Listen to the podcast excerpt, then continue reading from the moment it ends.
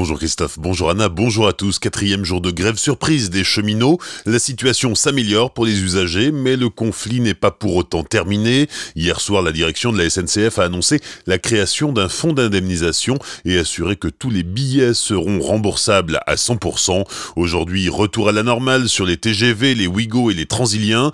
En Alsace, les TER devraient circuler normalement. Seules les lignes Mulhouse-Belfort, Strasbourg-Nancy et Strasbourg-Metz sont encore aujourd'hui. Pour vous renseigner sur l'état du trafic, rendez-vous sur l'appli SNCF ou au 0800 801 801. Aucun train en revanche à compter d'aujourd'hui sur l'axe Colmar-Metzeral. Cela concerne les trains qui circulent entre 9h et 17h30. Pendant 10 jours, SNCF Réseau assure des opérations de maintenance des voies avec des remplacements de rails. Des quarts de substitution sont mis en place pendant la durée du chantier. Plus d'infos sur le site TER de la SNCF ou par téléphone au 0805 415 415. L'appel est gratuit. À Colmar, les Gilets jaunes soutiennent les pompiers en grève. Une quinzaine de Gilets jaunes étaient rassemblés samedi matin devant le centre opérationnel de l'avenue Joseph Ray.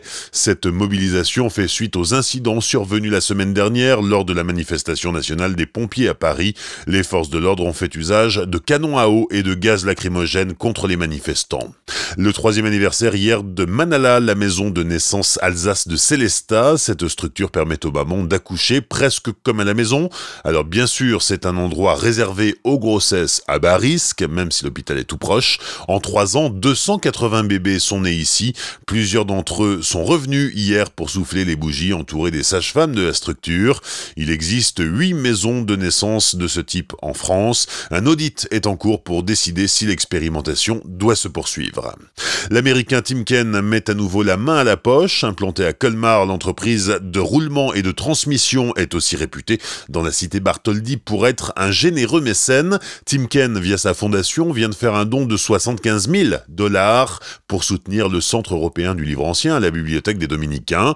Au cours des 17 derniers mois, Timken a déboursé 1,8 million de dollars au profit d'infrastructures culturelles colmariennes. Autre projet soutenu, l'extension du musée Interlinden et la restauration du retable.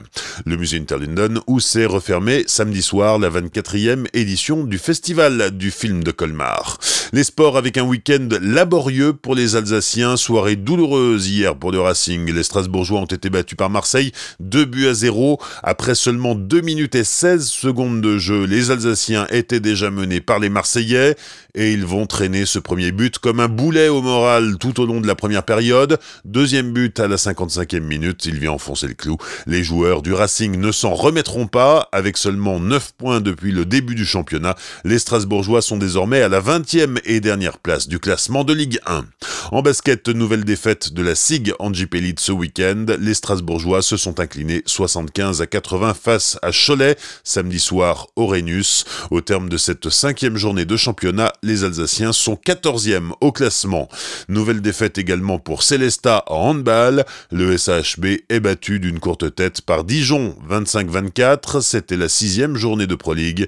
Avec seulement 3 points depuis le début de la saison, les Violets sont 13e et avant-dernier au tableau de Pro League. Bonne matinée et belle journée sur Azure FM. Voici la météo.